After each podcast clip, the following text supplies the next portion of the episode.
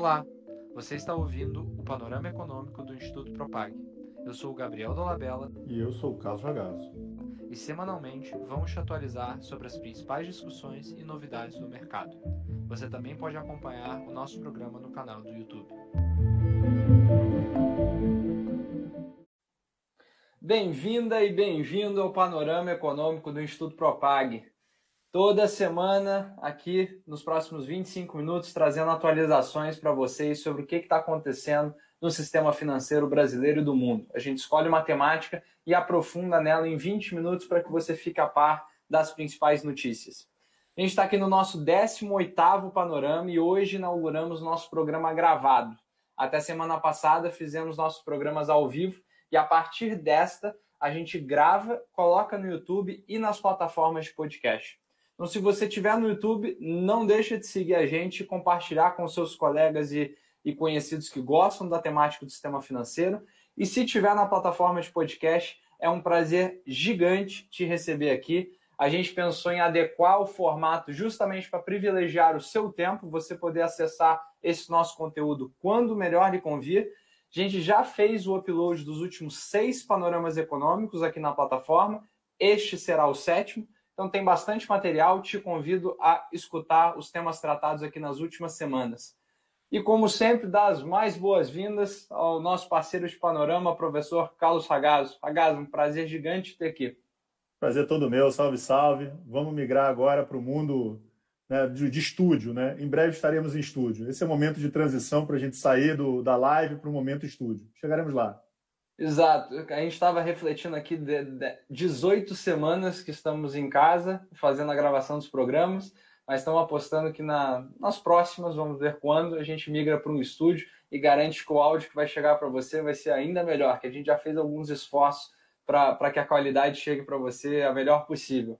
Mas, Agaso, focando no nosso, na nossa temática de hoje, Open Banking ao redor do mundo. É, o Open Banking ele não é a mesma coisa ao redor do mundo. Ele tem a premissa de que os dados são do usuário e ele tenta padronizar a forma como as instituições e os, os operadores de serviços no mundo financeiro vão se comunicar, mas o avanço dele ao redor do mundo ele é muito diferente, tanto em países que já começaram, que querem começar, ou outros que estão discutindo a importância dele ou não. A gente separou hoje, eu queria te trazer perguntas sobre Estados Unidos, Inglaterra e Austrália, nessa ordem, para saber como é que está o um mundo de Open Banking nesses países. Pelo que eu entendi, Estados Unidos tem ali um pé atrás com a questão de ir para Open Banking. Mas eu queria entender com você por que disso. Por que, que os Estados Unidos, no relatório de 2018 do Tesouro Americano, fez algumas ressalvas nesse caminhar do Open Banking e o que, que você enxerga de como é que está o mercado lá hoje? Bom, é, alguns motivos, né? Acho que talvez a gente pode começar falando um pouco sobre, sobre tendências e circunstâncias, né? Quando você olha o mercado americano, ele é bem mais competitivo do que outros sistemas financeiros, né? Números de bancos, né? É, taxas de spread, você tem outros perfis de dados que talvez mostrem que talvez o modelo de Open Banking não seja tão necessário como em outros lugares do mundo. Mas você teve sim né, algum tipo de pressão do próprio mercado para jogar o, o, o, Tesouro Americano para poder delinear algumas recomendações iniciais, né, como se fossem diretrizes gerais. Né, mas aí mais sobre questões até de infraestrutura para o Open Banking, né, uso responsável dos dados financeiros, geração do ambiente é, regulatório para você fomentar a inovação, a lógica dos sandboxes, né, e está bastante claro que tem aí um movimento de, de atualização de regulação né, de crédito, de pagamentos, de planejamento financeiro, sobretudo para você viabilizar o ingresso das fintechs no mercado americano. Mas eu acho assim, no final das contas, o que está por trás disso é que, de fato, é, o americano vê menos valor nesse movimento do que o resto do mundo. A minha, meu chute, né, meu primeiro sentimento aqui, que talvez você tenha, é, de um lado, é, mais competição, né? você não tem o um mercado que tem as distorções que outros lugares do mundo têm, e do outro é porque talvez não tenha uma visualização das vantagens tão claras. Né? Então, eu peguei alguns relatórios lá de fora, e quando você olha né, a ideia de tipo, olha, vamos forçar os bancos a adotar o Open Bank, não é esse o caminho que está nos Estados Unidos. Né? E aí, esse mesmo relatório, né, esses relatórios que a gente viu lá de fora, vem investigações de como é que o, como é que o consumidor americano ele vê o Open Banking, se ele vê de fato como algo valioso ou não. Os resultados foram bem interessantes. Né? Você vê que o, o, as gerações mais novas, né, os milênios, famosos milênios, né, e a geração é, Z, que é mais nova ainda, vê valores, vê valor sim no Open Banking, mas ao mesmo tempo também tem uma certa preocupação sobre privacidade, segurança e utilização de dados pessoais. E aqui é um negócio bem interessante. Quando eu saí do CAD em 2014, é, eu fui passar um tempo como visiting scholar na Universidade da Califórnia, em Berkeley. E aí o interessante disso é que eu conversei com alguns professores qual era o comportamento do americano em relação à proteção de dados. E eu tive várias respostas naquela época, não sei o quanto isso era representativo ou não, é, imagino até que sim, e até de professores que trabalhavam com o mercado financeiro, que o americano não via com tanta, tanto valor assim nos seus dados, não tinha tanta preocupação.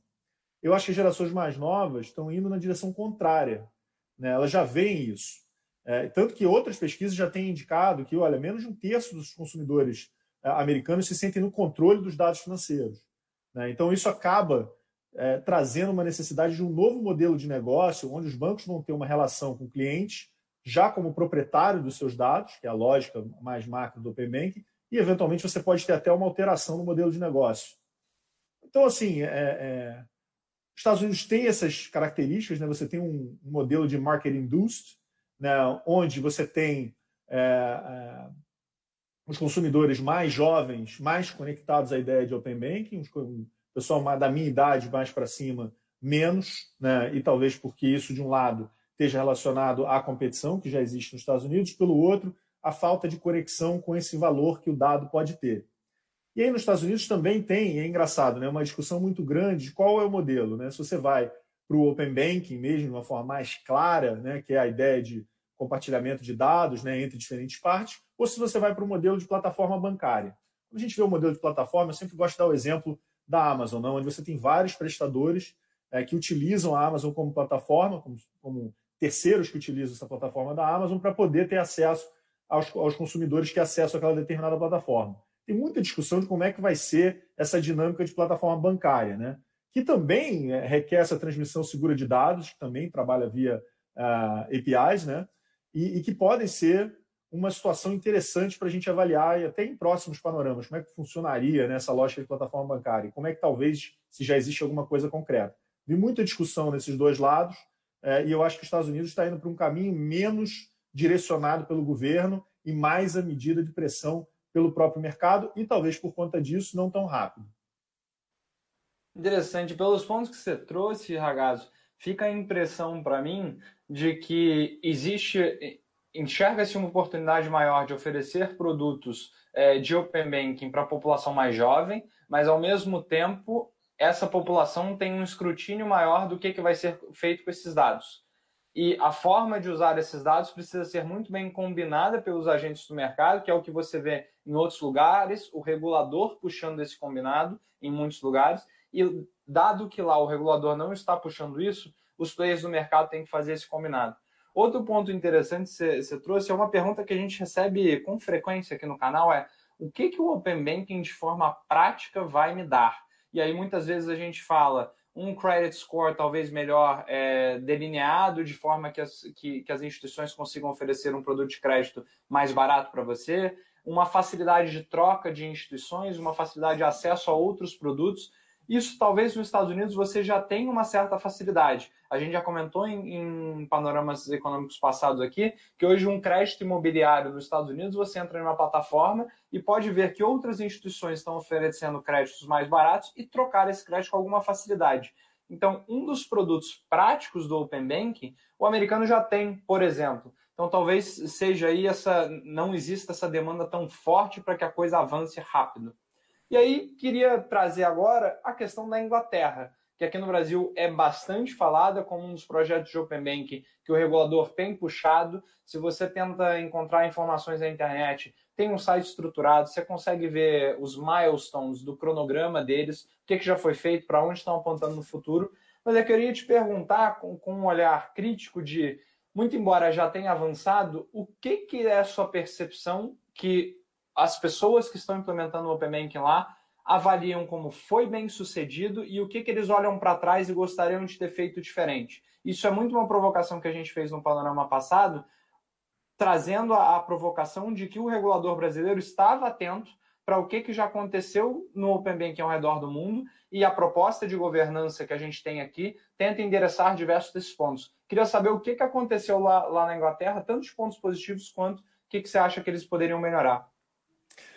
Então, acho que vamos, vamos dar um passo para trás, né? Quando a gente fala de Open Banking, novamente, a gente já está falando isso já é, há alguns programas, e o que eu acho que cada vez fica mais interessante é que você vê o plano e o mapa do desenho da política. Né? Para você conseguir fazer o plano e, consequentemente, o mapa, você precisa entender quais são os fatores de infraestrutura, o que, que precisa vir antes para que o procedimento né, consiga funcionar e você consiga transformar o Open Banking numa política pró-inovação, pró-competição, com impacto. Né? Que ela é uma política pró-inovação, pró-competição, ela é. Mas saber qual é o tamanho do impacto dela é que é a grande sacada da história. Lá no, no, no Reino Unido, né, você teve, basicamente, a política ela decorre tanto da diretiva, né, da PSD2, né, da, da União Europeia, e também, e aí, nossa, eu não poderia ser mais fã de um órgão de defesa da concorrência no mundo, que é o CMA é, do Reino Unido. Super, super é, bom. Eu tive lá é, na minha época de CAD, conheci o pessoal de lá, incrível, super bem estruturado e, e tem brasileiros lá trabalhando, que eles aceitam gente do mundo inteiro. Só que o ponto dessa história tinha a ver, né, as dificuldades do Open Banking ali, tinham a ver com a construção dessa infraestrutura. A gente discutiu na semana passada as diferentes visões que os players que participam dessa, desse marco regulatório de Open Banking pode ter. Então, a, a necessidade de você ter uma abordagem que precisava ser acordada entre muitos interessados criou atrasos. Porque esses, esses enfim, esses participantes, né, esses terceiros, os bancos, os reguladores, todos eles têm objetivos, ambições, preocupações diferentes que precisavam ser equilibradas. É, e isso levando em consideração um objetivo maior que está por trás disso, que é você manter a confiança na indústria financeira né, e a resiliência do setor. Porque, vamos ver, é, é, para a gente entender direito essa situação, a gente está saindo de uma situação onde a gente tem uma preocupação muito grande com prudência e regulação sistêmica, né? E a gente está indo para a competição. Então, isso significa que a gente não pode prejudicar a parte anterior para poder ir para a competição. As coisas têm que coexistir, elas têm que conviver. Né? E para discutir isso atrasou bastante. Então, acho que nesse aspecto, né, o que aconteceu na Inglaterra, e que talvez seja um bom exemplo que a gente tem aqui no Brasil, é que a gente tem uma governança de discussão é, que já está montada e ela é super representativa. Então, assim, os primeiros movimentos na Inglaterra foram mais no sentido de conformidade com a Diretiva Europeia de Pagamentos, né? É, e uma primeira visualização de taxas de adoção de bancos abertos baixas, né?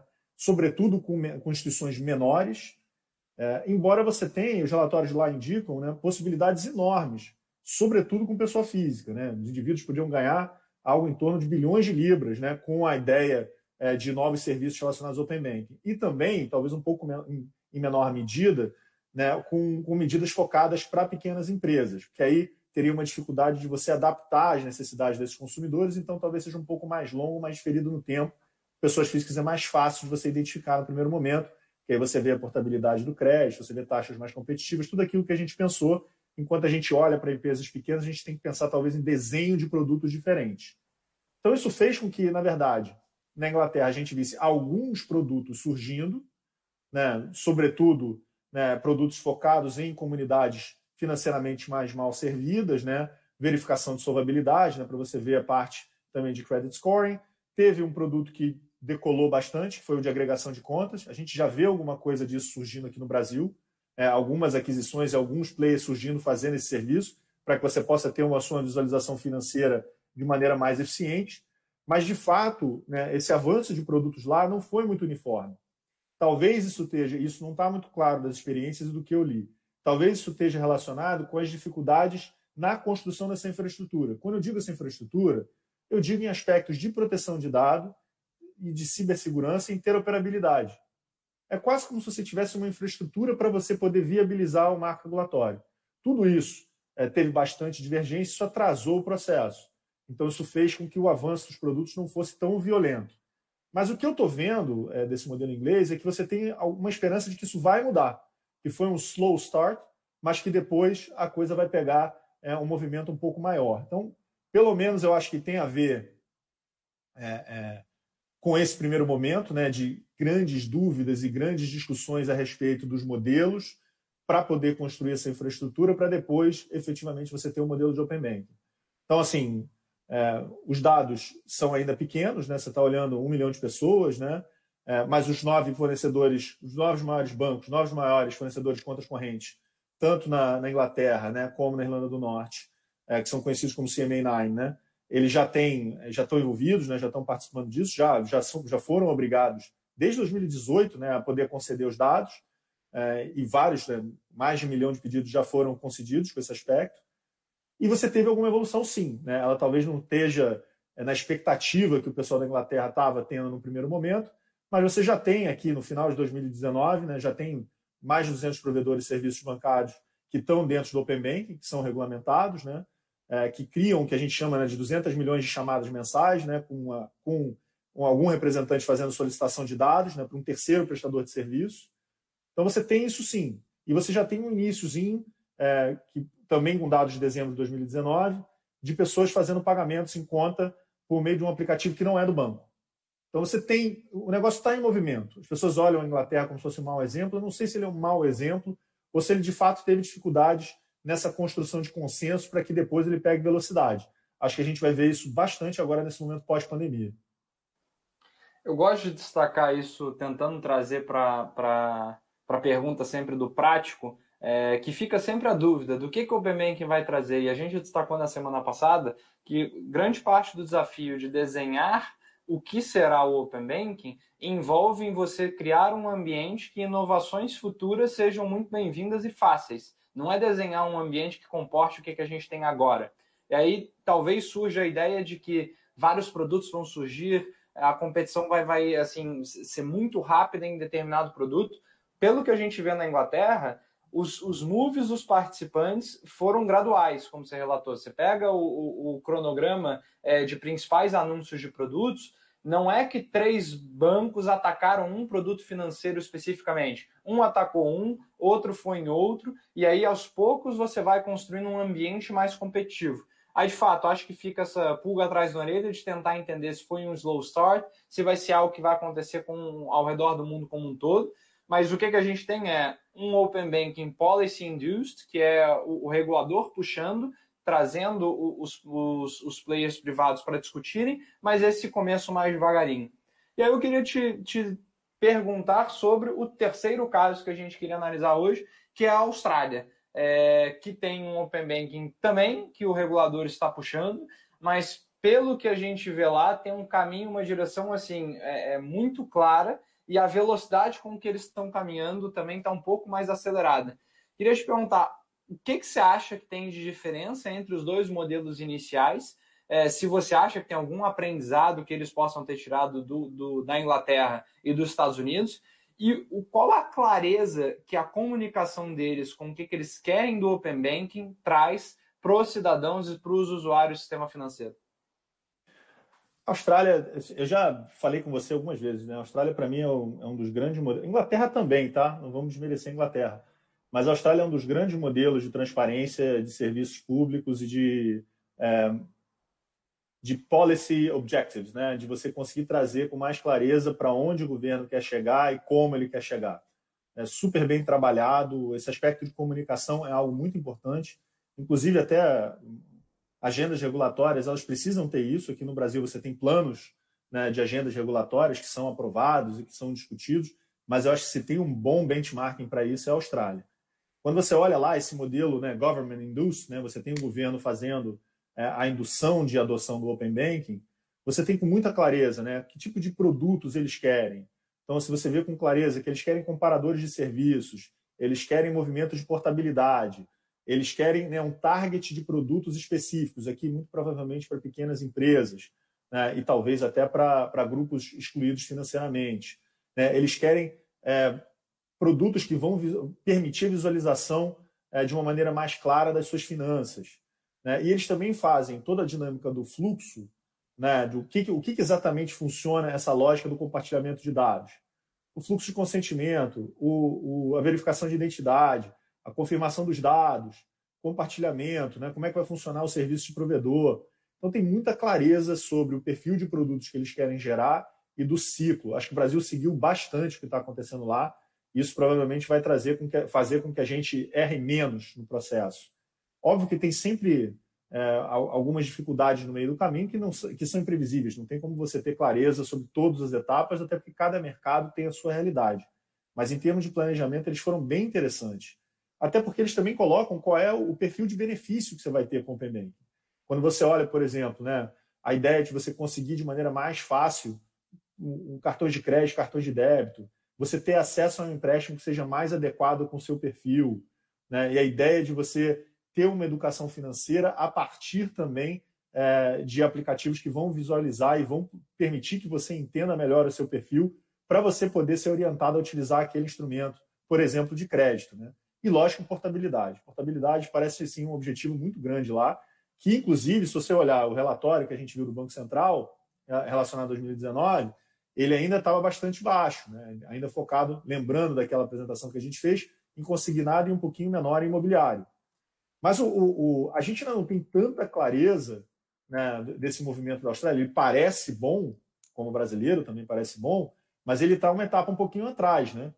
É, se você for olhar agora em julho mesmo, você vai ter é, o, o, compartilhamento dos dados da fase 1, né, onde efetivamente vai ter né, o primeiro movimento, e eles quebraram em três fases. A primeira fase são, são serviços e produtos, é, digamos assim, mais simples, né, no, contas correntes, né, depósitos, é, contas de cheque, cartões de débito, as, as, as, as dados transacionais mais simples, para você depois ir para a fase 2, aí de fato você vai para crédito imobiliário, crédito pessoal, e o 3 né, mais sofisticado, né, quando você vê é, linhas de crédito específicas e por aí vai.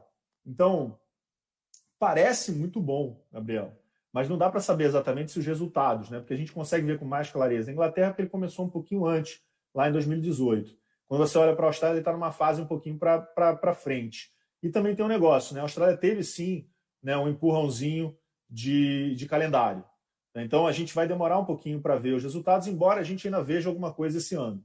Eu tenho bastante confiança nesse modelo australiano, porque eu acho que o governo australiano ele é bem claro nos objetivos e, e a maneira como ele vai fazer para poder entregar o Open Banking, o tipo de produto que ele está esperando que seja gerado também está bem direcionado. Tem que ver como é que vai ser, obviamente, a reação do mercado, mas não parece, não parece ruim, não, parece bem interessante.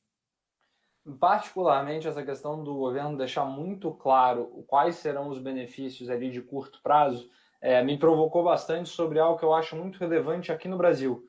Nessa abertura do que, que pode ser o Open Banking, você tangibilizar o que, que a gente já sabe que será o Open Banking é, para o usuário, o que, que aquilo vai gerar de benefício, é interessante para educar financeiramente as pessoas. É, é, é uma transição muito grande que a gente espera do sistema financeiro. O jeito que você usa o seu aplicativo, a usabilidade do aplicativo, tudo vai mudar muito.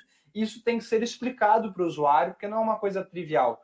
O que eu senti bastante olhando para a Austrália é essa preocupação com a comunicação, e eu imagino que acessando o site, um australiano tem clareza do que, é que acontece, do que, que eles estão prevendo que aconteça. E não apenas isso eles têm clareza de, por exemplo, quais dados ele vai ceder e para o que serão usados esses dados e de que forma você consegue limitar esses dados. Esses são todos temas que estão na mesa para a convenção do Open Banking aqui no Brasil discutir. O Comitê Estratégico vai ter que bater o martelo nisso. Uma vez batido o martelo, eu acho que fica uma provocação aí, uma bola quicando, de que a comunicação disso seja feita de forma muito redonda para que todos os players consigam participar em cima de uma informação já bem delimitada e bem comunicada para os usuários. Isso que ficou, pelo menos, de, destacou para mim como um ponto, uma bola que eles acertaram bastante. E aí. É, deixa... Tem, deixa eu só dar uma complementada nisso, porque tem um, tem um negócio interessante que talvez a gente esteja deixando de lado, a gente foca muito na instituição, mas tem o consumidor. Então, é, ele vai ter que ser convencido e treinado, né, educado até, né, melhor dizendo, para saber fazer uso desse instrumento. Porque sem o consentimento do consumidor, ele, a gente não vai conseguir fazer com que o Open Banking funcione no Brasil. Então você consegue ver na Austrália uma clareza muito grande né, das próprias campanhas. Né? As, né, as empresas que estão lá certificadas pelo órgão específico para poder falar, olha, eu sirvo, eu posso receber seus dados. Né? E você tem uma clareza muito grande da, da finalidade do consentimento. Né? Então, a gente estava discutindo também hoje mais cedo, falando sobre a pauta, né? para que, que é o seu consentimento? Para que tipo de produto eu aceito compartilhar o meu dado? Porque também, se houver algum grau de abusividade, as pessoas podem ter menos, menos adesão ao instrumento. Né? Dado que existe essa crescente preocupação com dados, com privacidade e com fraudes, né? Então todo mundo já está. A gente fez esse dive no mercado online de uma maneira muito violenta. A gente começou a ter mais preocupação com isso, e isso vai ser só crescente. Então, o Open Banking saber comunicar, passar tranquilidade e conseguir fazer com que o consumidor entenda o instrumento, entenda o ambiente que ele vai estar, eu acho que vai ser assim fundamental para o projeto funcionar. E fica a provocação aqui para as pessoas que trabalham em fintechs, trabalham em instituições financeiras que estão escutando a gente. É, eu percebi um ambiente bastante já movimentado sobre isso na Austrália. Buscar os benchmarks lá parece algo muito salutar para a construção desse mercado é, com transparência de informação e com maior educação financeira que a gente tanto fala aqui no canal. Então, ficar o, o convite a quem quiser procurar mais coisa lá e provocar a gente sobre, canal super aberto. E aí fazer o último destaque, que muito embora a gente esteja gravando o, o, o programa e disponibilizando ele é, já como gravado, perdendo talvez um pouquinho da nossa interação ao vivo, os nossos canais seguem 100% abertos, a gente monitora os comentários aqui no YouTube, nosso Instagram e nosso LinkedIn ou contato arroba institutopropag.org. Então, absolutamente abertos a críticas, comentários, sugestões de pauta. A gente quer interagir com toda e qualquer pessoa que esteja interessada em discutir o sistema financeiro. Então, vai ser um grande prazer e sintam-se convidados a falar conosco. A gente quer conversar com você que está escutando a gente. Desejar então uma boa noite se estiver escutando de dia, um bom dia se estiver agora no início da manhã, ou uma boa tarde convidar você a se inscrever aqui no nosso canal do YouTube, se estiver vendo ao vivo, ou seguir o nosso programa aqui, seja no Spotify ou nas principais plataformas de podcast. Muito obrigado pela audiência. A gente se vê aqui na terça-feira que vem. Tchau, tchau, gente.